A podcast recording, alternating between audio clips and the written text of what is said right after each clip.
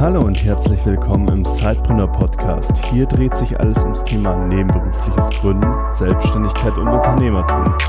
Dein Host für die heutige Folge ist Peter Lutsch. Und jetzt ganz viel Spaß mit der folgenden Episode.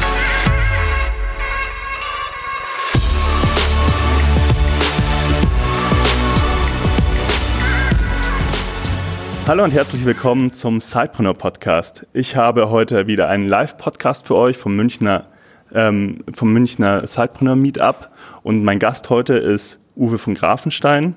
Er ist Gimmelpreisträger und kann Kindern ein Lächeln aufs Gesicht zaubern und nicht nur Kindern. Äh, dafür kann er vielleicht auch gleich noch mal was sagen. Er ist erfolgreicher Unternehmer, hat eine Firma schon erfolgreich verkauft und hat gerade mit seinem äh, Partner Bernhard Kallhammer eine neue Firma gegründet. Aber dafür zu werden wir jetzt gleich mehr erfahren. Und ich würde dich bitten, Uwe, stell dich jetzt doch mal ganz kurz vor. Also, ich bin Uwe von Grafenstein. Vielen Dank für das Intro und für die Einladung. Ich bin, äh, wie alt bin ich? 38. 38 Jahre alt. Ich bin äh, verheiratet und Papa eines siebenjährigen Oscars. Ich bin so mit 16 war ich das erste Mal selbstständig. Mit äh, 21 habe ich folgerichtig die erste Firma gegründet in Köln. Die war recht erfolgreich. Die habe ich nach fünf Jahren ähm, hinter mir gelassen aber einfach weil ich keinen Bock mehr drauf hatte. Kann ich gerne noch erzählen, was das war. Dann habe ich mit 26, nein, ich habe einen kurzen Ausflug ins Festangestellten-Dasein gemacht, habe gemerkt, dass ich dafür nicht so gemacht bin. Ich bin nicht so gut da drin und habe dann mit 26 meine zweite Firma gegründet, eine Fernsehproduktionsfirma in München, die äh, wir in zehn Jahren recht groß gemacht haben, waren so unter den Top 5 der unabhängigen Fernsehproduzenten in Dach haben ähm, die erste Produktion mit Joko und Klaas für ProSieben gemacht, haben mit Sylvester Stallone die größte Gameshow der Welt mit äh, für Netflix produziert tatsächlich, haben dann den Grimme-Preis, den Fernsehpreis gewonnen, dann habe ich die Firma verkaufen dürfen, habe mit meiner Familie ähm, ein knappes Jahr in Los Angeles am Strand gelebt und habe überlegt, was will ich jetzt machen. Bin zurückgekommen, habe einen Podcast gestartet vor genau einem Jahr. Und seitdem kommen irgendwie nur gute Sachen in mein Leben. Der Bernhard, mit dem ich eine Firma gegründet habe, eine Unternehmensberatung, eine Holding. Und jetzt sind wir im Kaffee-Business und haben uns beteiligt an My Bali Coffee. Und äh, seit neuestem bin ich Kaffeeproduzent, was ich nie gedacht hätte in meinem Leben.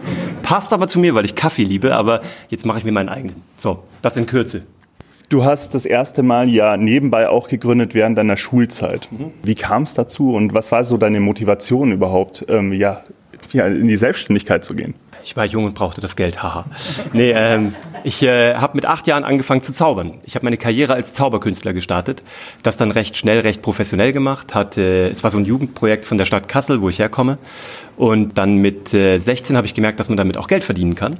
Und habe dann gezaubert, überall, wo man mich sehen wollte und auch da, wo nicht, war überall dort. Und ähm, habe da so gecheckt, irgendwie, dass es, du machst was, was du sehr gerne machst, zauberst den Leuten im wahrsten Sinne des Wortes ein Lächeln aufs Gesicht und kriegst am Ende noch Geld dafür. Und da habe ich so Win-Win kennengelernt.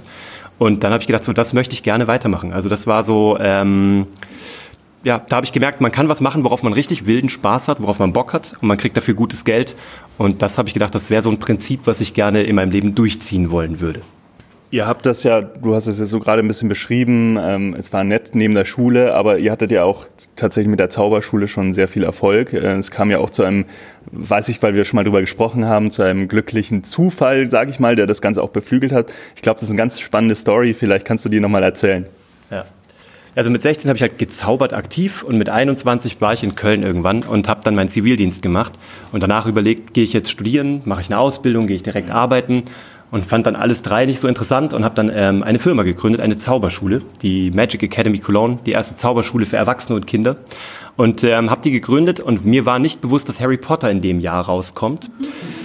Und alle kannten Harry Potter, nur ich als Zauberer kannte es nicht. Und dann kam das erste Buch raus und dann kamen die ersten Anfragen, dann kam der erste Film raus. Und dann war die Zauberschule voll, weil wir jeden Morgen, es gab so eine Vorstellung um, ich weiß gar nicht, um 5.30 Uhr, damit die Kinder die Premiere vor der ersten Stunde gucken konnten. Hat Warner ganz schlau gemacht. Und dann standen wir aber, weil wir auch relativ schlau waren oder uns für schlau gehalten haben, haben wir uns vor die Kinos gestellt und geflyert, komplett in Zaubermontur. Und äh, nach einer Premiere war das Ding ausgebucht für ein halbes Jahr. Und das Coole war, halbes Jahr später kam das neue Buch, halbes Jahr später kam der neue Film, halbes Jahr später kam das neue Buch. Und so ging das fünf Jahre. Ich, ist kein Witz, ich übertreibe nicht. Und ähm, ich habe dann tatsächlich alle meine Freunde zu Zauberlehrern ausgebildet. Irgendwann haben wir noch Schauspielunterricht dazu genommen. Dann kamen die Mamas und haben gefragt, wir wollen jetzt lernen, wie man Luftballons modelliert und jongliert. Habe ich gesagt, das können wir auch. Dann wollten die Papas äh, Kartentricks und Münzentricks machen, um ihre Jungs irgendwie am Stammtisch zu begeistern. Habe ich gesagt, das machen wir auch. Und dann ähm, war die Bude ausgebucht tatsächlich. Und ich durfte dann eine Zeit lang nach New York gehen. Und die Firma lief von meinen eigenen Leuten sozusagen geleitet hier in München alleine, also in Köln alleine.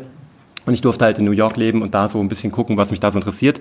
Und ähm, ja, das war so mein erster Growth Hack. Das hieß aber früher noch nicht so. Heute weiß ich, dass es ein Growth Hack war und äh, das hat aber ganz gut funktioniert. Gibt es denn aus der Zeit ähm, als Zauberer, weil du hast es ja nachher sogar im Fernsehen gemacht, das mhm. Zaubern, ähm, gibt es da irgendwas, was du heute für dein Business mitgenommen hast? Ja, das ist eine gute Frage. Also ähm, ich glaube tatsächlich, dass alles, was ich nachher so im Business gemacht habe, dass das auf der, auf der Zauberei fußt. Nicht per se auf der Zauberei, aber auf der Fähigkeit, dich selber, äh, eine Idee, ein Produkt, einen Gedanken zu präsentieren, also zu pitchen. Und das ist das, ich werde immer gefragt, so nach Kritik am Schulsystem, wo ich nicht so viel Kritik habe, weil ich hatte eine sehr schöne Schulzeit. Aber wenn ich mir was wünschen dürfte fürs Schulsystem, wäre es tatsächlich, dass Menschen schneller lernen, sich Ideen, Produkte zu verkaufen. Und zwar verkaufen nicht in diesem Sinn, wie man halt irgendwie Angst davor hat und worauf keiner Bock hat, sondern einfach Dinge gut zu präsentieren. Und äh, ich habe eine Keynote dazu entwickelt, mehr oder aus Versehen tatsächlich, weil mich ein Freund mal gefragt hat, was ähm, die Zauberei mit meinem Business gemacht hat. Ich habe eine Keynote entwickelt, die heißt Business Magie, die sechs Grundprinzipien der Zauberei und wie ich sie auf meine Unternehmen angewendet habe. Ich bin jetzt kein Speaker oder so, aber die wird trotzdem recht regelmäßig gebucht und da habe ich so mir mal überlegt, dass die sechs Grundprinzipien der Zauberei im Grunde genommen eins zu eins anwendbar sind. Und ich glaube oder wage zu behaupten, dass ich ohne diese Grundausbildung danach den unternehmerischen Erfolg so auf gar keinen Fall hätte herstellen können. Du hast ja dann, wir machen jetzt einen größeren Sprung, ähm, du hast dann angefangen im, ja, im Fernsehbusiness, in der Fernsehproduktion zu arbeiten, ähm, hattest ja da, hast du gesagt, auch eine Episode als Angestellter, wo du nicht so glücklich warst. Du hast dann aber auch ja relativ schnell gemerkt, du möchtest äh, wieder dein eigener Herr sein, du möchtest mehr was eigenes starten, eigenes Unternehmen umsetzen und ihr habt dann SEO Entertainment gegründet. Mhm. War das denn, wir haben ja gerade so eine Einführung gehört, dass du ja ganz viele Erfolge damit feiern konntest, aber war das so, so ein geradliniger Erfolgsweg oder wie kann man sich das vorstellen? Ähm, wie hat sich das Ganze so entwickelt? Weil ich stelle mir das jetzt relativ naiv erstmal recht schwierig vor, überhaupt in, ja, in das Business einzusteigen als Selbstständiger.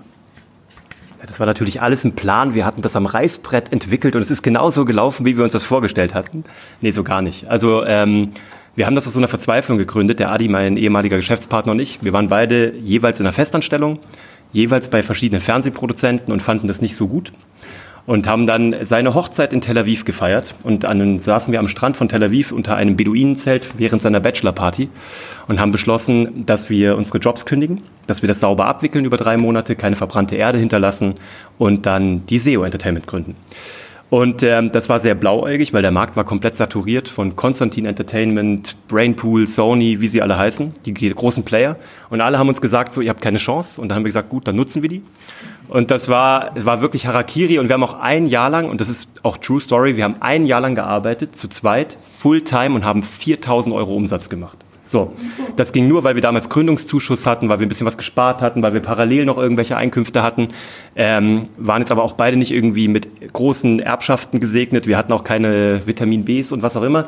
Wir haben einfach weitergemacht und dann irgendwann kamen wir an einen Punkt, dass der Adi gesagt hat, ich werde in zwei Monaten Papa. Wenn jetzt, jetzt nicht was wird, dann müssen wir den Traum beerdigen. Und ich schwöre, es war zwei Wochen später kam der erste Auftrag von Pro7, eine Show mit damals noch Charlotte Engelhardt, bevor sie würdig hieß. Und ähm, das Ding ging durch die Decke. Das hatte irgendwie am Samstagnachmittag, wir hatten da eine Quote von 16 Prozent auf einem Slot, der normalerweise 7 Prozent macht. Und dann waren wir Everybody's Darling.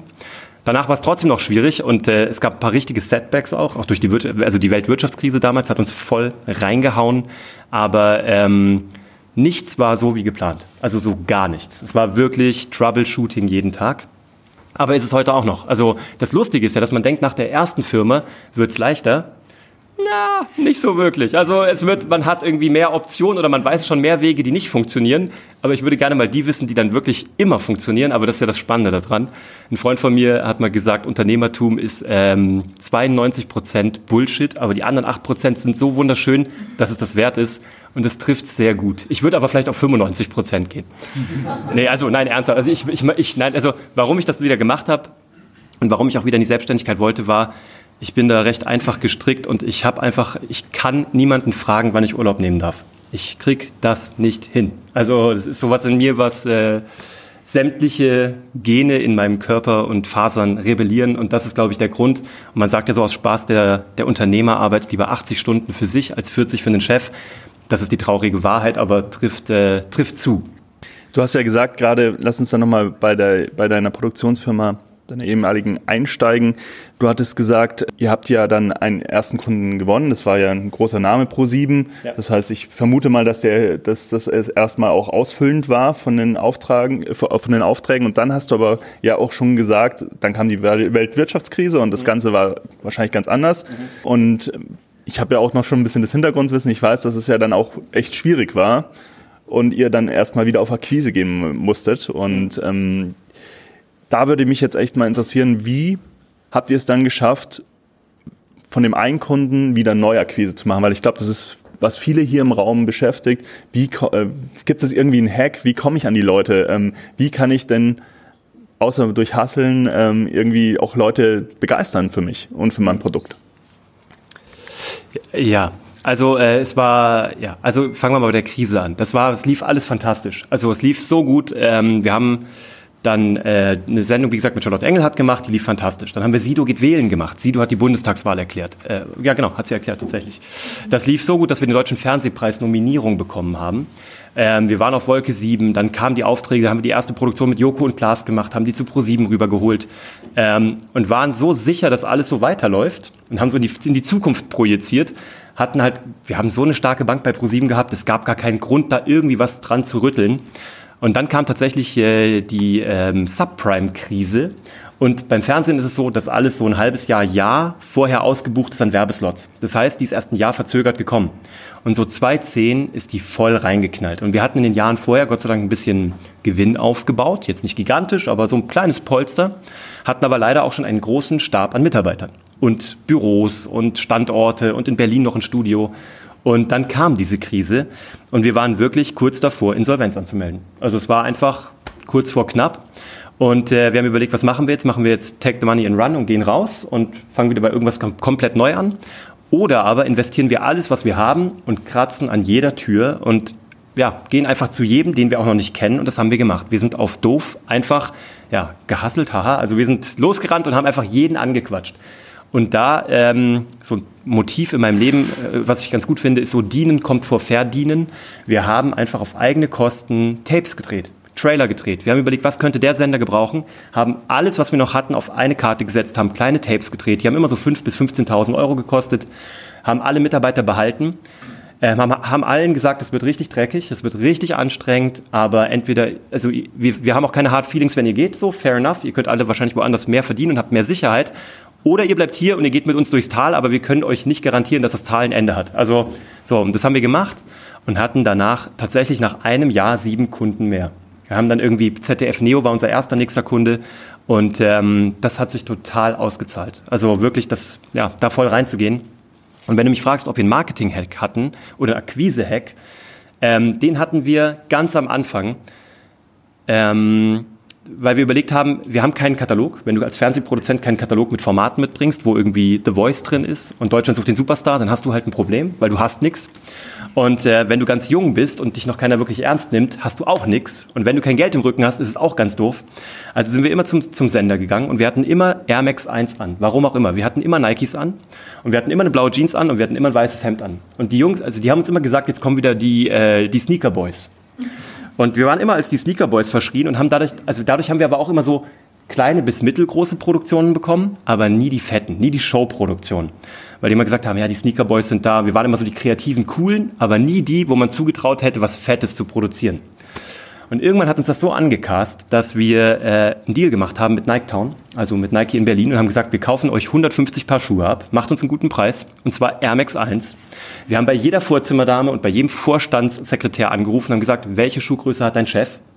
Kriegt es raus, ohne dass der das mitbekommt. Wir haben die Schuhe besticken lassen im Swoosh mit SEO dankt, also die Firma heißt SEO und wir haben Dankeschön gesagt. Wir haben Holzkisten herstellen lassen, Weinkisten, haben die gebrandet mit unserem Logo, also im wahrsten Sinne wirklich mit einem Brandzeichen und haben jedem Media-Entscheider in Deutschland diese Schuhe geschickt, in seiner Größe, mit dem Logo. Und danach waren wir erst recht die Sneaker Boys, aber danach haben wir alle Aufträge bekommen. Und die haben uns halt Fotos geschickt, dass sie sogar gesagt haben, guck mal, ich laufe jetzt irgendwie mit den Schuhen rum. Und wir hatten Termine, wo wir verhandelt haben, drei Monate später, wo die Leute unsere Schuhe anhatten. Und selbst die, die keinen Bock drauf hatten, haben sie ihren 15-jährigen Söhnen gegeben und haben gesagt, Papa ist heute mal der coolste, danke euch. So. Und das war unser erster Growth-Hack sozusagen fürs Marketing. Und das haben wir immer durchgezogen. Wir haben immer die größte Schwäche zur größten Stärke gemacht und haben es immer umgedreht und das funktioniert bis heute. Trotz des ganzen Erfolges hast du dich ja dann irgendwann dazu entschieden, ähm, ja, die Firma zu verlassen, zu, zu verkaufen, deinen Part. Und ähm, ich frage mich immer, wie schwer ist es, sowas loszulassen? Wie, waren, wie warst du da emotional aufgehoben mit? Ja, schwierige Frage, weil es gab zwei Gründe, warum ich die verkauft habe. Zum einen hatten wir nach zehn Jahren eigentlich in der Branche sehr viel bis in meinen Augen alles erreicht, was ich mal erreichen wollte in der Branche. Wir waren relativ weit oben, so in den Rankings. Wir haben tolle Produktionen gemacht. Wir haben mit Ed Sheeran, David Copperfield, Xavier Nadu, also mit allen, die man so irgendwie selber, die ich selber gut finde, habe ich irgendwie arbeiten dürfen. Dann hatten wir diese beiden Preise in einem Jahr gewonnen, Grimme und Fernsehpreis, was eh schon für mich relativ gut war so. Also fand das schon ganz gut, wollte das auch immer so haben. Und ähm, zugleich sind wir aber drei Jahre lang äh, bei mir in der Familie durch ein äh, gesundheitliches Tal der Tränen gewandert, was äh, so heavy war, dass es existenziell war. So, was toi toi toi alles wieder gut ist, aber ähm, da hat sich dann ähm, ein bisschen der Wertekanon verschoben. Und vorher war es natürlich klar, es war Fernsehen, es war, ich habe schon auch einen Lifestyle gelebt, der, sage ich mal, vielleicht ein bisschen oberflächlicher war oder ein wenig äh, materieller getrieben. Und das hat nach diesen drei Jahren halt so gar keine Rolle mehr gespielt. Das war so vollkommen irrelevant. Und ähm, dann kam das beides zusammen und dann bin ich relativ schnell raus. Und ähm, ja, das war ein Drama, emotional. Also weinende Gesichter. Wir haben unser Team aufgebaut. Damals waren die längsten wirklich von zehn Jahren auch zehn Jahre dabei. Wir haben das sehr wie ein Friends and Family Business aufgezogen. Es gab nie Hierarchien. Jeder hat irgendwie, durfte im wahrsten Sinne des Wortes das Maul aufmachen und uns auch übers Maul fahren. Und es hat auch sehr gut funktioniert.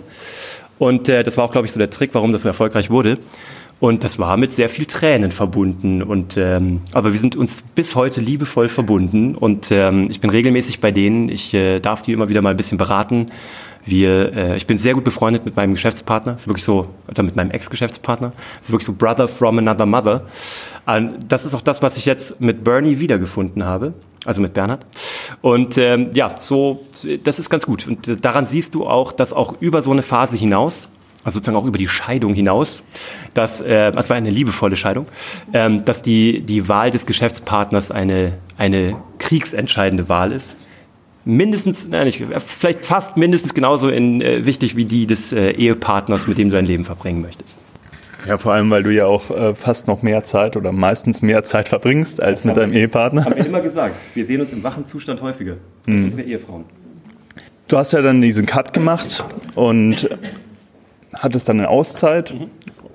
Dann irgendwann kam es aber doch, doch, zum Punkt, dass du wieder was tun wolltest, musstest. Musste. Meine Frau hat mich, meine Frau meinte, wenn ich jetzt nichts mache, dann, äh, dann tritt sie mich und schmeißt mich raus. Und dann bist du Podcast-Kollege geworden. Podcast, ja.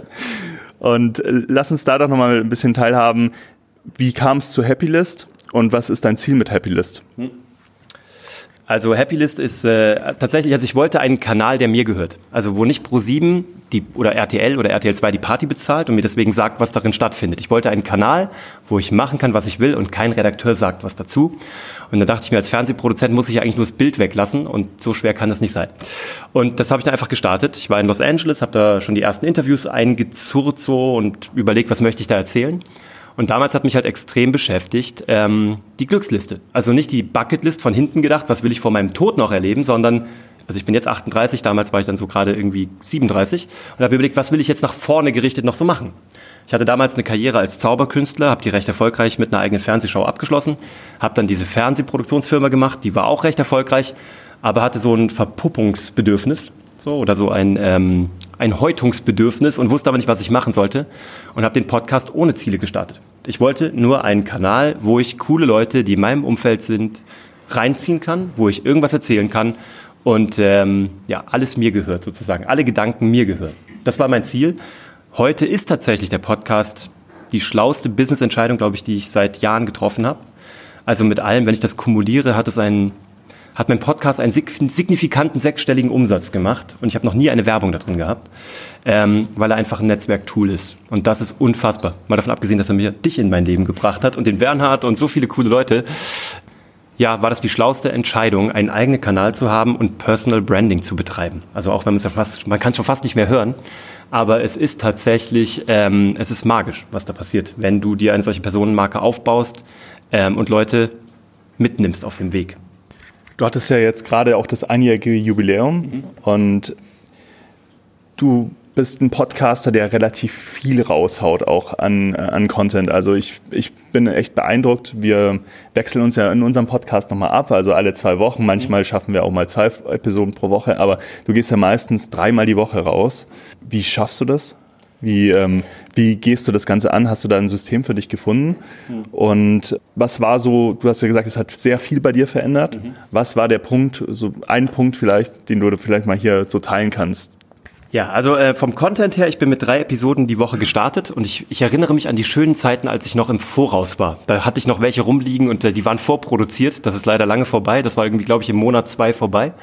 Und äh, jetzt mache ich die tatsächlich so, also heute Morgen ging um 6 Uhr eine online, die ich gestern um 23.12 Uhr in unserem neuen Haus, wir sind erst letzte Woche umgezogen, da ist nichts eingerichtet, es gibt kein Podcast-Studio. Ich habe mich im Keller auf einen Teppich gesetzt und eine Bettdecke über den Kopf gezogen und dann in ein Mikro reingeredet, damit es nicht halt.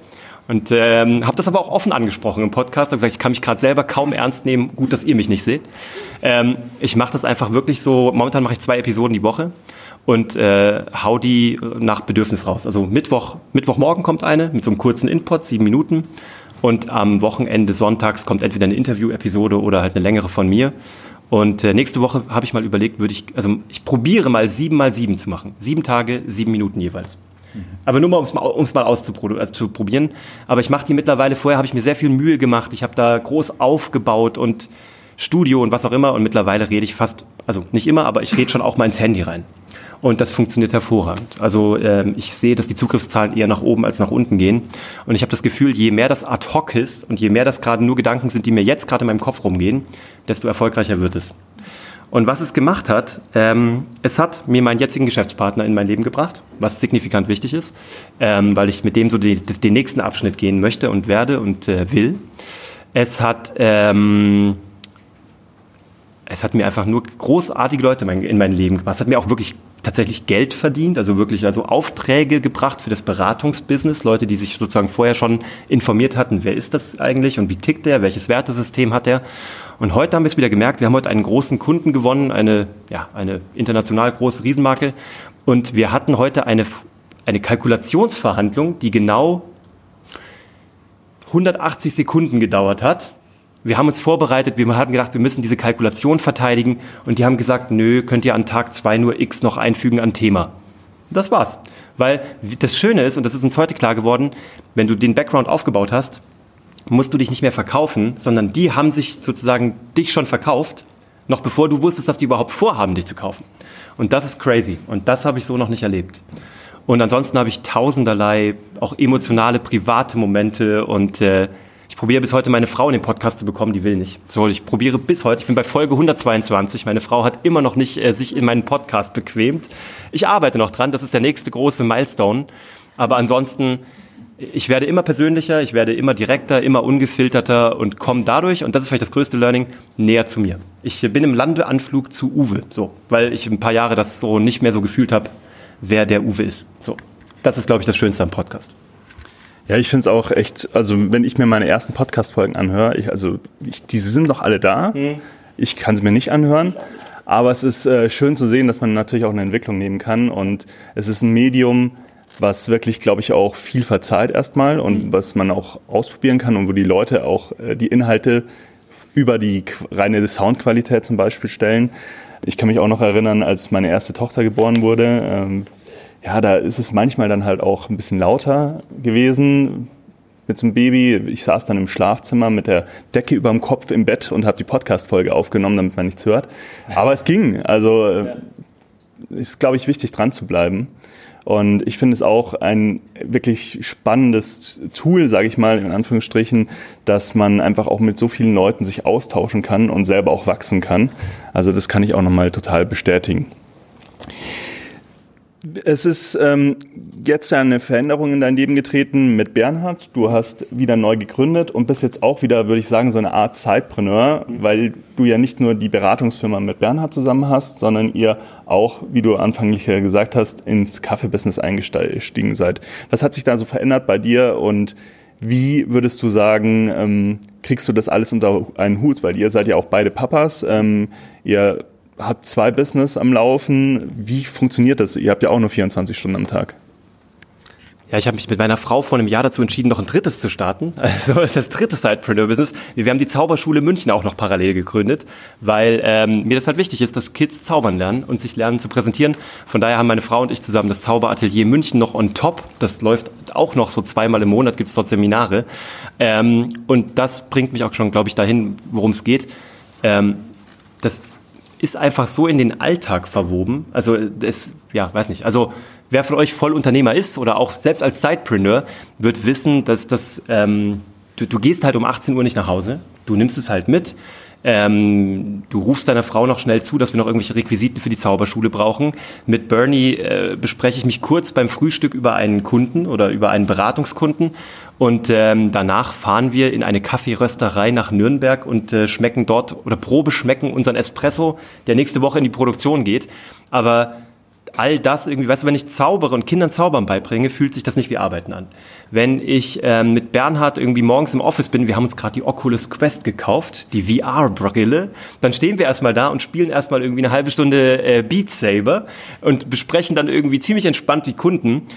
Also das sind jetzt alles, alles Idealvorstellungen, das klingt jetzt alles auch sehr romantisch, zwischendurch gibt es auch ein paar anstrengende Phasen, aber ähm, danach dann irgendwie nach Nürnberg zu fahren, um Espresso zu trinken, tut auch nicht so weh, ähm, weil es einfach Leidenschaftsprojekte sind.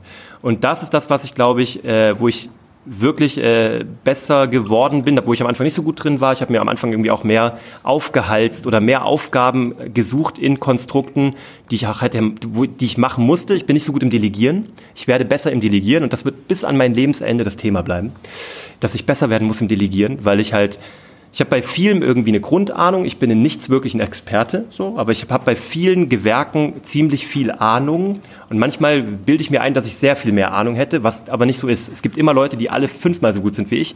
Und ich werde immer besser drin, diese Leute mir zu suchen und sinnvoll einzusetzen und ihre Talente dort ausleben zu lassen und ähm, meine nicht vorhandenen Talente, Talente deswegen äh, sozusagen zurückzunehmen. Und ähm, ja, das ist, glaube ich, wie, wie, also wie ich Unternehmertum jongliere und ähm, wie sie es in den Alltag einfügt. Es gibt diesen blöden Spruch, diesen Kalenderspruch, ich sage das auch im Podcast immer, je älter ich werde, desto mehr wird mein Leben wie ein Kalenderspruch. So, wenn du das tust, was du liebst, wirst du nicht mehr einen Tag in deinem Leben arbeiten. Ist Bullshit im Grunde genommen, aber es gibt einen gewissen wahren Kern da drin. Es ist immer noch Arbeit, aber ähm, es fühlt sich tatsächlich vielleicht nicht mehr so an. Hast du aber trotzdem vielleicht so einen Tooltip für uns, also der dir das ermöglicht, ja, dich besser zu organisieren? Weil lass uns ganz praktisch nochmal reingehen in das Thema. Ja. Ja, Bernhard und Simon, meine beiden Mitarbeiter und Partner, verzweifeln daran, mir Trello beizubringen. Ich bin der absolute Trello äh, nicht verstehe. Ich habe überhaupt keine Ahnung. Ähm, und auch äh, Wunderlist und was wir alles ausprobiert haben. Ich kann nichts davon, ich nutze nichts davon. Ich ähm, nehme mir morgens tatsächlich derzeit beim Training, also momentan gehe ich fünfmal die Woche zum Training, weil ich irgendwie so ein bisschen was für meine Gesundheit tun musste. Und da nehme ich mir die Zeit, mal eine halbe Stunde drüber nachzudenken, was ich an diesem Tag machen möchte. Ähm, ansonsten, ich bin, ich schreibe mir selber E-Mail-Nachrichten und dann kann ich die abends löschen, wenn ich es erledigt habe. Also deswegen, ich habe leider keinen Tooltip. Ich funktioniere da irgendwie, glaube ich, nicht wie Menschen, die mit Trello umgehen können. Ich kann es halt leider nicht. Ähm, ich habe tatsächlich eine Papierwirtschaft. Ich habe Zettel auf meinem Schreibtisch. Alle werden wahnsinnig damit, weil mein Schreibtisch ist voll damit. Aber mein Gehirn ist sehr grafisch und sehr ausgelagert. So, nicht in meinem Kopf, sondern es liegt bei mir am Tisch. So. Von daher habe ich da leider keinen Trick, den ich irgendwie dir sagen könnte. Ich habe auch wirklich alles für mich probiert. Ich habe alle Tools durch. Ich habe also wirklich alle. Ich habe auch jede App mir runtergeladen. Ich habe auch gedacht, jetzt wo ich mir die Apple Watch gekauft habe, dass ich damit vielleicht dann vielleicht schneller oder intuitiver arbeiten würde und vielleicht auch Aufgaben verwalten würde. Leider nein. Mein Gehirn lebt auf Papierzetteln am Schreibtisch. Sehr enttäuschende Antwort. Tut mir leid. Naja gut, analoges Tool ist ja auch ein Tool. Ähm, und mit Trello sind wir zum Beispiel auch im Team nicht glücklich geworden. Ja. Aber ich kenne auch viele Leute, die damit sehr gut arbeiten. Ja. Ähm, genau, also ich glaube, da muss jeder so sich auch für sein Team die richtige Lösung finden. Wenn wir so uns dem Ende eines Podcasts nähern, dann stelle ich immer so gerne so kurze Fragen, wo du wirklich auch nur der Gegenüber so zwei, drei Worte als Antwort geben darf. Maximal einen Satz. Okay. Ja? Okay. okay. Und wenn du jetzt da Lust drauf hast, dann würde ich sagen, dann starten wir mit dieser Runde. Es Sehr sind gerne. drei Fragen, mhm. äh, drei knappe Antworten bitte. Mhm. Mich treibt jeden Morgen Punkt, Punkt, Punkt an. Ähm, dass es meiner Familie gut geht. Die größte Herausforderung businessseitig im letzten Jahr war für mich, den richtigen Geschäftspartner für die nächste Episode zu finden. Wenn du deinem, sagen wir mal, 15 Jahre jüngeren Ich einen Tipp geben dürftest, wäre es Scheiß auf alle anderen Meinungen und mach das, was du für richtig hältst, ähm, weil nur du am Ende auf dein Leben zurückgucken wirst. Vielen Dank. Wir werden oft gefragt, was für Ressourcen könnt ihr denn empfehlen? Was hat euch begleitet, ja, businessseitig? Was hat euch da, ja, empowered? Was gibt es da bei dir? Podcast, Bücher, ähm, Events? Was hat dich weitergebracht, wo du sagen würdest, das hatte wirklich einen Impact auf meine, ja, businessseitige Entwicklung? Ähm, ich habe mir immer äh, Mentoren gesucht. Ich habe mir immer genau die Leute im Business gesucht, die das erreicht haben, was ich noch nicht erreicht hatte, aber wollte. Das hat immer ganz gut funktioniert und ich habe für die immer kostenlos gearbeitet. Dienen kommt vor Verdienen. Ist wirklich das beste Tool. Ich habe ein paar ganz gute Bücher gelesen, die mich bis heute sehr geflasht haben. Ähm, das eine ist die Odyssee des Drehbuchschreibers von Christopher Vogler. Da lernst du Geschichten zu erzählen. Dann ähm, das andere Buch, was mich mit am meisten geprägt hat, tatsächlich ist Onward von Howard, Howard Schulz, der Gründer von Starbucks. Ähm, ich habe TED-Videos, TED.com gesuchtet wie ein Wahnsinniger und tue das heute noch, weil ich mir da, weil ich da über den Tellerrand gucken kann. Und da kamen mir die besten Ideen. Ich habe mir halt angeguckt, wie Leute Robotervögel bauen, die echt fliegen können. Aber sowas kickt mein Gehirn. Also ähm, das ist super. Und dann, ich probiere jeden Tag ein bisschen besser zu werden im Storytelling.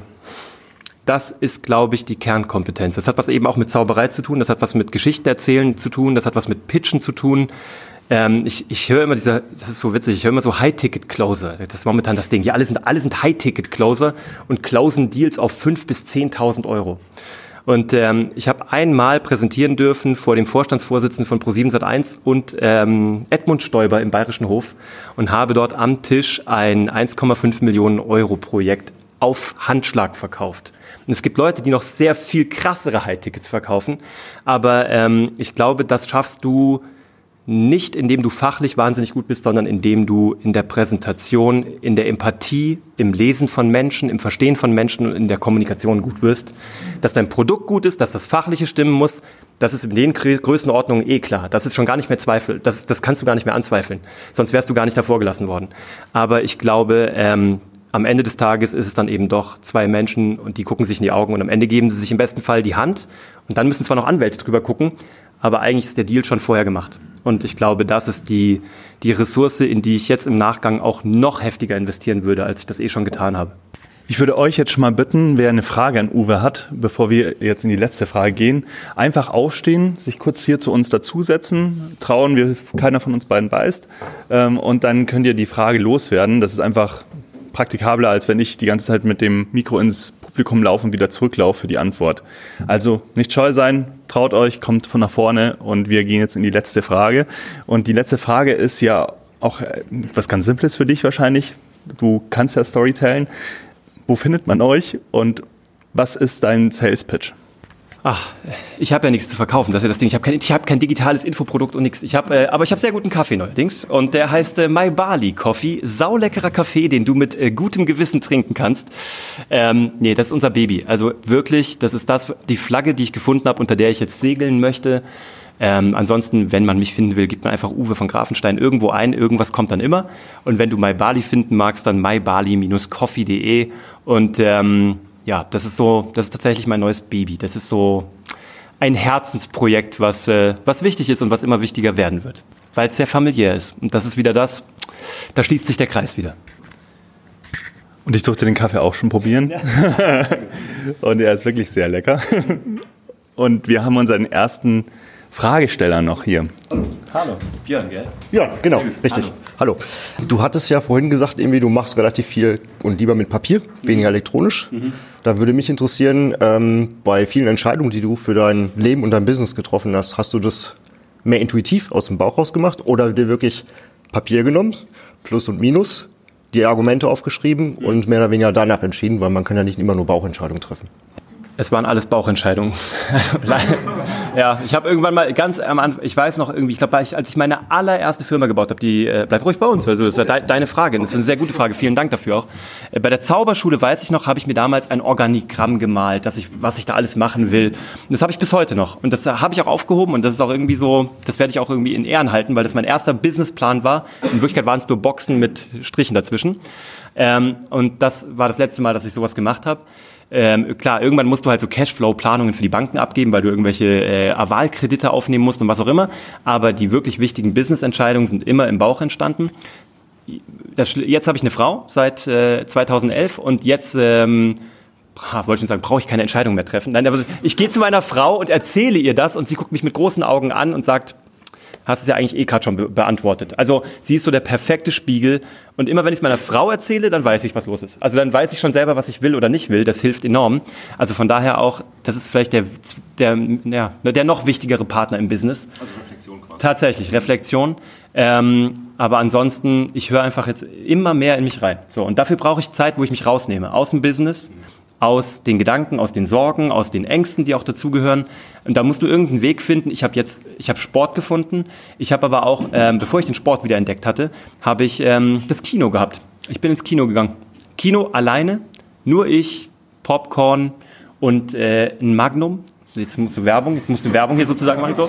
Ähm, hatte ein wunderbar leckeres Magnum, das ich mit Genuss verzehrt habe. Ähm, nee, Quatsch. Aber das hat mir geholfen. So, also Me-Time und zwar ohne Störung und dann danach Reflexion. So, das ist, glaube ich, das, äh, was am besten funktioniert hat.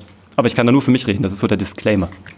Interessanter Ansatz. Dankeschön. Bitte. Ich finde, ganz kurz noch, ich finde es auch ganz spannend, ähm, einen Aspekt mit dem Businessplan, weil es ist einfach so, dass sich ganz viele Leute auch davon abbringen lassen, weil sie sich hinter so einem Businessplan verstecken. Mhm. Es ist natürlich sinnvoll, sich Gedanken zu machen, wie man sein Business aufbauen möchte. Ja.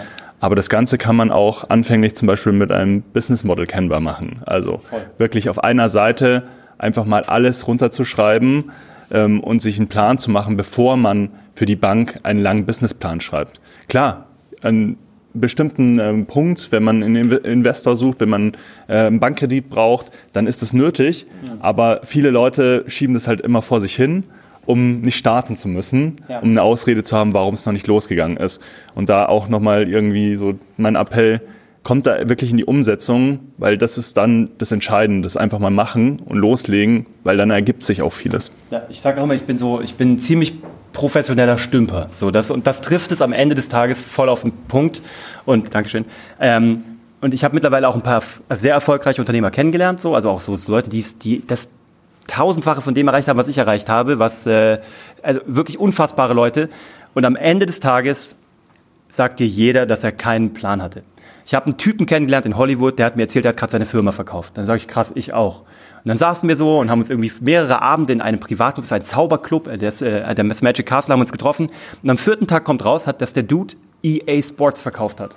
So. Und dachte ich mir so, okay, du hast einiges besser gemacht als ich. Aber der Typ war verplant, der hatte keinen Plan, der hat das offen zugegeben. Es ist einfach Survival of the Fittest im wahrsten Sinne, der, der sich am schnellsten anpassen kann und am schnellsten gegensteuern kann und korrigieren kann.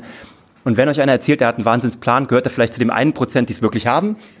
Oder ist es ein großes Show-off? Von daher, im Nachhinein sieht das immer alles so total beeindruckend aus. Und deswegen sage ich so, wir machen jetzt eine neue Company und wir machen alle Fehler neu. So. Und das ist auch das Geile daran eigentlich. Das ist, glaube ich, das Spannende. Danke, Björn. Vielen Dank. Hallo Christoph. Hallo. Ähm, ich habe eine kurze, einfache Frage an dich, Uwe. Du hast ja gesagt, dass du gut im Delegieren bist mittlerweile. Nee. Ähm, Ich muss besser werden im Delegieren. Aber du bist schon ganz gut, oder? Ich werde hoffentlich irgendwann besser. Meine Frage ist, wie findest du die Leute, die du brauchst? Kennst du jemanden, der jemanden kennt, der jemanden kennt? Oder hast du eine Online-Plattform oder mehrere, die du konsultierst? Wie machst du das? Beim Fernsehen gab es tatsächlich eine Online-Plattform, eine sehr branchenspezifische. Da ist so ein Dienst, wo man morgens drauf geht, wo die Quoten drauf sind und da kannst du auch Anzeigen schalten. Das hat super viel gebracht. Ähm, was ich jetzt, und das ist vielleicht auch eine Sache noch zurück zu deiner Frage wegen dem Podcast, was wir jetzt haben, ist, wir haben Leute, die bei uns arbeiten wollen, die sich bewerben, die uns vorher im Podcast gestalkt haben und die ganz bewusst deshalb kommen und auch sagen, ich habe die und die Episode gehört, das fand ich cool, hab den Job für uns. Ähm, wir machen das tatsächlich jetzt nicht, nicht, es ist nicht geplant, aber es passiert gerade dieses klassische Attraction Marketing, dass Leute irgendwie da gerade kommen und irgendwie Lust haben, dann Teil von zu werden. Ähm, ansonsten ist es wirklich, lasse ich mich, lasse ich mich echt von Leuten referenzieren. Also ich frage Leute, ob sie jemanden kennen und glaube da extrem so an so, ja, an das Greenlighting durch Leute, denen ich das zutraue. Und das funktioniert sehr gut. Also ich habe noch nie wirklich externe Stellenanzeige geschaltet und ich habe mit der Fernsehproduktionsfirma hatten wir bestimmt 1200 Leute ähm, über zehn Jahre, die bei uns drin waren als Feste oder Freie und wir haben noch nie wirklich eine Stellenanzeige geschaltet, sondern es war Leute, die bei uns gearbeitet haben, haben als Satellit gewirkt und haben anderen Leuten was erzählt und dann kamen coole Leute. Oder wir haben Projekte für uns sprechen lassen. Beim Fernsehen war das einfach, weil die liefen im Fernsehen. Und dann haben Fernsehmacher gesehen, ach, das ist cool, das würde ich auch gerne machen, so ein Projekt. Und sowas passiert jetzt wieder. Also jetzt, wenn man wieder irgendwie für irgendwas ernst, also für irgendwas wahrgenommen wird und wieder für irgendwas steht. Danke, Christoph. Deine Frage, Anton? Genau, da hatte ich ja äh, auch erzählt gehabt, du standest mal kurz vor der Insolvenz und was ich mal fragen wollte, was hat dich immer dran glauben ja, gelassen, es geht auch wieder hoch oder ähm, ja, was hat quasi dein Mindset auch in tieferen Zeiten mal gestärkt? ähm, oh, ich glaube Dummheit. Also so, nein, nein, also einfach, das Ding durfte einfach nicht scheitern. Also Schau, ich bin, ähm, ich komme aus einem Haushalt, äh, aus einem Scheidungshaushalt, da war nie viel Geld so, weil alles halt nicht so gut gelaufen ist. Und äh, ich hatte kein Vitamin B, ich hatte niemanden, der mich auffangen konnte. Und ähm, das war von Tag eins, alles, was ich immer gemacht habe, war, wenn ich mich nicht drum kümmere, dass Geld kommt, dann kommt kein Geld. So. Also meine Mom hat uns super durchgebracht, alles fantastisch, hat sich fantastisch gekümmert, aber es war nie so, dass da irgendwas wäre, wo irgendwie ein großes Sicherheitsnetz gewesen wäre. Und deswegen habe ich immer alles, was ich gestartet habe, hatte nie die Option zu scheitern. Und das klingt irgendwie, also das ist auch das einzig Positive, was ich dieser Situation rückwirkend abgewinne, weil es konnte nicht scheitern, weil ich sonst immer ich wäre immer direkt komplett durchgerutscht. Also immer gleich so in die untersten Sicherungsnetze sozusagen. Und deswegen habe ich einfach immer alles gemacht, was nötig war und habe dann wirklich so, ja, wie so ein, also wie so ein Ertrinkender alles gemacht, um wieder nach oben zu kommen halt. Und das haben wir da wieder gemacht. Und es durfte einfach nicht scheitern, weil wir auch mittlerweile dort äh, Mitarbeiter hatten. Wir hatten auch, das Krasse war, wir hatten damals, als es soweit war, auch die erste Mama, die nach der Elternzeit zurückgekommen ist. Und das war unser erstes Gefühl, dass wir dachten, wir sind eine richtige Firma. Wenn die erste Mama in Elternzeit ist und zurückgekommen ist. Und das, wir haben das gestartet, ich war 26 damals, und es waren alles nur coole, junge, hippe, kreative Leute, so, die alle so Single waren oder irgendwie so in Beziehung. Und dann, als wir da kurz vor der Insolvenz standen, das waren Familien, die da dran hingen. Und dann irgendwann auch richtig viele. Und dann, ähm, das Ding durfte einfach nicht scheitern. Punkt. Und das ist es auch nicht. So, aber es war Verzweiflung, es war ja, einfach Augen zu und durch, war wahrscheinlich auch Glück, es war auch Timing, wie auch immer, aber es hat, es hat funktioniert. Cool, okay. Danke. Danke für deine Frage. Möchtest du ganz kurz den Namen noch sagen? Ja, ich bin der Fabian. Hi Fabian. Hallo, ähm, du hast gesagt, es gibt äh, sechs äh, Grundregeln der Zauberei. Das würde mich jetzt mal interessieren, was sind die denn? Und äh, was war deine Transferleistung, dass du die in ein Unternehmen einbringen hast können? Also, äh, da gibt es eine. Satz. sehr gut. da gibt es eine sehr gute Keynote zu, die manchmal öffentlich zu sehen ist. Nee, ähm, mich hat ein Freund gefragt, der unternehmerisch sehr erfolgreich ist. Der hat gesagt, warum glaubst du, dass das alles ganz gut funktioniert hat bei dir? Und dann kann das was mit der Zauberei zu tun haben. Und dann ist es mir erst wie Schuppen von den Augen gefallen. Das war auch erst vor drei, vier Jahren. Und dann habe ich mir einfach mal so die sechs Grundprinzipien der Zauberei angeguckt und habe gesehen, oh, okay, das kann man übertragen. Ne? Also ähm, das eine ist, äh, verrate niemals einen Trick. Liegt auf der Hand. Ähm, die, der Übertrag ist ähm, Facts tell, Stories sell. Wenn du ähm, etwas verkaufen willst, ein Auto, dann wirst du die Leute nicht begeistern mit Newtonmeter, Drehmoment, äh, der Geschwindigkeit der Wischerblätter oder der Konsistenz des Öls, was nachzufüllen ist, sollte der Kühler leer sein, was auch immer, ich kenne mich nicht aus, sondern du wirst die Tür aufmachen wirst sagen, hier ist der Zündschlüssel, setz dich mal rein und mach den Motor an und dann dreh mal eine Runde. So. Und ähm, viel zu viele Menschen im Business erklären ihre Produkte und erklären ihren Trick und haben die Datenblätter auswendig und sind wahnsinnig lang in der Optimierungsphase, coden das Ding bis zum Ende. Ich sag mal so, Windows war am Anfang nicht bugfrei und ist es bis heute nicht. So, die haben, als, die haben das Ding aufs, auf, die haben es aufs, auf den Markt geschmissen und ich glaube auch da sei noch besser im professionellen Stümpertum. Verrate nicht deine Tricks, sei nicht perfekt, lern deinen Pitch nicht auswendig Geh rein und mach's. Lerne, krieg auf die Fresse, setze sofort um beim zweiten Mal und dann adaptiere sehr schnell. Das ist Regel Nummer eins und die anderen fünf äh, würden jetzt zu lange dauern, dann bin ich über meinem einen Satz drüber. Punkt. Nein, es gibt noch ein paar, aber ähm, ja, also äh, es, es, gibt es auch äh, tatsächlich bei Happylist. Ich, ich habe das bei Happylist mal aufgezeichnet. Ich habe die komplette Keynote mal aufgezeichnet. Äh, kann man sich als eine Episode bei Hashtag Happylist anhören. Muss man suchen nach Business Magie. Glaube ich. Also ja, genau. Keynote, was auch immer. Ich glaube, es, es, gibt jetzt auch gerade keine öffentlichen hier in München, aber ich kann dir ja Bescheid sagen. Wenn irgendwas öffentlich ist, dann kann ich sagen oder. Podcast verlinken ja, dann nochmal zum Nachhinein. Gerne, ja, cool. Cool. Dankeschön. Ja, bitte. Ist noch eine Frage im Publikum? Ja, danke. Ja, also ich bin halt Nick, Servus Uwe, Servus Peter. Hi. Und ja, mich würde interessieren erstmal, ob du jemals vor der Entscheidung standst, einen Investor in dein Unternehmen investieren zu lassen. Und wenn ja, dann ab wann weiß man als Unternehmer, dass man bereit ist, also es gibt ja verschiedene Arten von Investoren, aber in dem Fall jetzt einen Teil deines Unternehmens, ähm, paar Prozente abzugeben für Geld? Danke für die Frage. Also wir haben ein Jahr, nachdem wir die Firma gestartet haben, die Fernsehproduktionsfirma, ähm, da war es alles super erfolgreich und wir hatten eine, eine Fernsehpreisnominierung und dann kamen die ersten Investoren. Das war damals der, der damals drittgrößte Produzent weltweit im Markt. Das war ein Termin, den ich nie vergessen werde. Wir machen uns bis heute noch drüber lustig, weil es ein geflügeltes Wort geworden ist. Wir saßen im Hilton in Köln. Wir wurden morgens eingeladen um 7.30 Uhr zum Frühstück. Und der Geschäftsführer, der Vorstandsvorsitzende, saß dort und hat gesagt, ich will eure Firma. Du eine Million und du eine Million.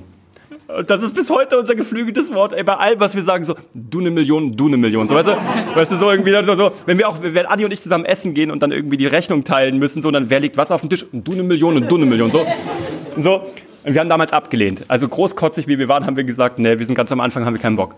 Ähm, dann haben wir ein Angebot bekommen nach der Krise, als wir uns wieder rausgearbeitet haben, von einer Firma, die man vielleicht schon mal im Vorspann von großen Hollywood-Produktionen gesehen hat, wo vielleicht mh, hm, Waisenkinder in Zauberschulen abhängen so. Und ähm, die wollten uns mal kaufen und da sind wir durch einen langen Due Diligence-Prozess durch, haben den abgesagt. Dann kam ein anderes großes internationales Fernseh- und Filmstudio, was wir auch abgesagt haben. Wir sind aber mit denen immer durch die Prozesse durch und haben da gemerkt, dass wir in der, also Gary Vaynerchuk, einer meiner großen Idole, hat mal gesagt, an einem Tag, wo du deinen Investor reinholst, hast du nichts zu feiern, weil du gerade einen signifikanten Teil deines Unternehmens weggegeben hast. Ich habe bisher alles gebootstrapped. Das hat sehr großen Spaß gemacht. Das hat sich finanziell sehr ausgezahlt. Gibt natürlich Modelle, da geht es nicht anders, weil du vielleicht technologisch vorinvestieren musst. Wenn es nicht unbedingt sein muss, kann ich nur sagen, tu es nicht. Wir hatten das alles da. Wir hatten Taylor Wessing als Großkanzlei gegen uns, wir hatten PwC, die uns auseinandergenommen haben. Ganz am Ende standen wir kurz vorm Verkauf an den damals zweitgrößten Produzenten der Welt. Ähm, und wir waren mehr oder weniger zwei Wochen vor Abschluss des Vertrages. Und da habe ich meine Firma, wir haben uns dagegen entschlossen und ich habe die Firma an meinen Geschäftspartner verkauft, meine Anteile. Ähm, aber wir hätten die Firma tatsächlich in der Zeit dreimal locker verkaufen können. Es wurde auch immer mehr und immer erfolgreicher. Und wir haben uns jedes Mal, wir waren jedes Mal bereit dazu, bis wir diesen Prozess wieder durchgemacht haben und gemerkt haben, in der Sekunde, wo die 51 Prozent an dem klassischen Trade Sale weg waren, das ist das Einzige, was in unserem Bereich sinnvoll gewesen wäre, du verkaufst 51 Prozent, bleibst drei bis fünf Jahre drin und nimmst nachher die Wertsteigerung auf die restlichen 49 Prozent mit und bekommst vorher schon ein Antrittsgeld. Ähm, in der Sekunde, wo du das machst, ist es nicht mehr dein Baby, du hast nichts mehr zu melden und du hast Reportings zu tun. Und das Letzte, was du willst, ist Reportings zu tun, zu tun weil Reportings zu tun ist das für mich ist das äquivalent zu jemandem fragen, ob du Urlaub nehmen darfst. Deswegen haben wir es nicht gemacht. Bei My Barley Coffee werden wir jetzt vielleicht einen Investor mit reinnehmen, ähm, weil das ein klassisches Endprodukt, ein Endkundenprodukt ist und weil es da Waren vorzufinanzieren gibt und weil wir jemanden gefunden haben, den wir sehr schätzen, sehr mögen, internationaler Top-Investor, feiner Dude, guter Freund. Der könnte Teil davon werden, wissen wir noch nicht, aber könnte so werden, aber auch nur mit einer Minderheitsbeteiligung. Von daher überleg dir das gut ähm, weil es ein weiterer Partner ist in deinem Leben, wie dein Ehepartner, wie dein Geschäftspartner und äh, das sollte gut passen. Und am Anfang ist das Flirten immer wunderbar und die ersten Dates sind schön aber man wird älter, man wird grauer und dann muss man sich noch was zu erzählen haben und sich trotzdem noch schön finden. Genau, die zweite Frage, wenn möglich. Danke. Äh, hast du vor, nochmal zu gründen? Die Frage ist so eher, kann er es ausschließen? Ja, das ist, das ist tatsächlich so. Das ist tatsächlich so. Ähm, ja, äh, ja, wahrscheinlich ja. ja. Also macht einfach zu viel Spaß. Ich bin halt nicht gut in der Controlling und in der Saturierungsphase. Ich bin gut in der Skalierungs-, in der Startphase, in der ähm, in der Wachstumsphase. Das mag ich sehr gerne. Ich habe auch immer wieder investiert parallel in Firmen. Ich bin auch investiert in, in weitere Firmen ähm, aus ganz verschiedenen Bereichen. Immer mit Minderheitsbeteiligung, immer so, weil Leute halt irgendwie sich Expertise auch dadurch eingekauft haben oder weil ich da irgendwie mitgestalten kann, finde ich interessanter. Manche davon sind komplett vor die Wand gefahren, manche davon haben sich schön entwickelt, noch nichts davon ist durch die Decke gegangen, war aber auch nie die Erwartung ähm, weil ich das Gefühl habe, wenn es durch die Decke geht, sollte ich das selber mitsteuern können oder will ich es auch mitsteuern und dann sollen es meine eigenen sein. Auch wenn die Investments durch die Decke gehen, habe ich auch kein, kein Problem damit. Aber ich werde, ich werde weiter gründen, ja. Cool. Weil es Bock macht. Ja. Super, danke. Bitte. Danke für deine Frage. Ich möchte vielleicht noch ganz kurz, ähm, bevor wir das hier schließen, glaube ich, weil es sind keine Fragen mehr, ähm, nochmal an diese Investorgeschichte anknüpfen. Und ich glaube, dass es natürlich, wie du gesagt hast, Geschäftsmodelle gibt, wo das unumgänglich ist. Aber ihr müsst euch auch bewusst sein, dass eure Idee erstmal nichts wert ist. Das, also 99,9 Prozent der Fälle ist eure Idee nichts wert. Deswegen braucht ihr auch keine Angst haben, dass die geklaut wird, wenn ihr zum Beispiel jetzt gleich hier pitcht. Der Punkt ist, es kommt auf die Umsetzung drauf an. Und je mehr ihr zeigen könnt, dass eure Idee auch umgesetzt werden kann und Erfolg hat, desto besser ist es auch in ein Investorengespräch zu gehen. Wir haben die Erfahrung im letzten Jahr auch gemacht, ähm, mit verschiedenen Business Angels gesprochen, um Sidepreneur eben, ähm, ja, um über ein Sidepreneur Investment bei uns zu sprechen. Und wir haben festgestellt, dass es immer vorteilhaft war, egal in welches Gespräch wir gegangen sind, dass wir was vorzeigen konnten, dass wir was vorweisen konnten, einen gewissen Erfolg, eine gewisse Reichweite, weil sonst, selbst wenn die Idee gekauft wird, gebt ihr erstmal sehr viel Prozente ab. Wenn ihr noch schon was zeigen könnt, dann ist es schon mal vorteilhafter, dann seid ihr schon mal am längeren Hebel. Nichtsdestotrotz, wir sind uns da, glaube ich, einig, es kommt auf das Geschäftsmodell drauf an, aber wie gesagt, umsetzen, machen, Erfolg zeigen und dann kann man sich auch um einen Investor kümmern. Und vielleicht kann man das zwischenzeitlich, weil ihr seid euer eigener Investor in Anführungsstrichen, ihr habt ich nehme an, die meisten von euch haben, weil sie auch hier beim Meetup sind, ein Angestelltenverhältnis. Das heißt, ihr könnt querfinanzieren am Anfang. Ihr könnt diesen Proof of Concept erbringen, euer eigener Investor zu sein, auch wenn es mal schmerzhaft ist. Aber dann wisst ihr auch nachher, was es wert ist. Und in dem Sinne. Darf ich noch eine Sache anfügen? Weil ich genau. lerne immer mehr. Also, ja. danke. Ich lerne eine Sache immer mehr. Ich komme eher so vom Creative, vom Content, von der Strategie. Das ist so mein Ding. Ich bin weniger der Sales Guy. Aber je länger ich in egal welchem Business bin, ist, Du brauchst einen fucking guten Sales Guy. Nichts, du hast, egal was du hast, du kannst das Ding auch zu Ende programmieren. Es kann auch perfekt sein, es ist dann immer noch wertlos. Auch wenn es das Ideenstadium und die Anwendung und die Execution längst hinter sich hat, kann es immer noch und ist es in der Regel zu 90 Prozent gänzlich wertlos. Bis du einen hast, der es verkaufen kann. Entweder bist du derjenige, der das lernt und das richtig gut hinbekommt, oder du machst das beste Investment deines Lebens und holst dir einen Sales Guy oder eine Sales Girl oder holst die mit in die Firma rein und lässt das sozusagen das Investment sein und gibst einen Share ab und lässt jemanden mit rein, der das besser kann als du oder lässt dich ausbilden. Egal wie. Wenn du es nicht verkaufen kannst oder wenn du niemanden hast, der es verkauft, hast du gar nichts. Und egal, ich wehre mich mit Händen und Füßen gegen diese Aussage selber. Aber leider, je länger ich im Business bin, in egal welchem, ich wiederhole es nochmal, ohne Sales hast du genau nichts. Selbst wenn dein Produkt richtig geil ist. True Story. Es gibt immer Ausnahmen von der Regel. Es gibt dieses eine Prozent von den Leuten irgendwie, die verkaufen sich von alleine. Da, du hast irgendwas auf die Welt gebracht, was so genial ist, dass jeder das haben will. Die anderen 99 Prozent von uns äh, müssen verkaufen. Werd gut da drin, such dir jemanden oder wenn du einen Investor reinholen willst, investier da. Damit würde ich den Podcast heute mit dem Schlusswort auch stehen lassen und ähm, bedanke mich nochmal bei dir, Uwe, dass du dir heute die Zeit genommen hast. Danke für die Einladung. Ähm, ich glaube, es war auch heute dein erster Live-Podcast. Ja, ich wollte das unbedingt machen. Wie war es so? Gut. Also, äh, gute, also ganz andere Atmosphäre. Ne? Nicht so, nicht so Dazu muss man sagen, man, äh, wenn man normalerweise Podcast aufnimmt, wir haben ja schon ein paar Stories gehört, mit Decke über dem Kopf, alleine vom Mikrofon, keiner weiß, äh, wer einem da so zuhört. Ähm, es ist wirklich auch mal schön, äh, genau das Ganze auch mal mit Publikum zu machen. Und deswegen bin ich echt froh, dass du da heute Lust drauf hattest. Ja, danke an euch. Vielen In dem Sinne, vielen Dank.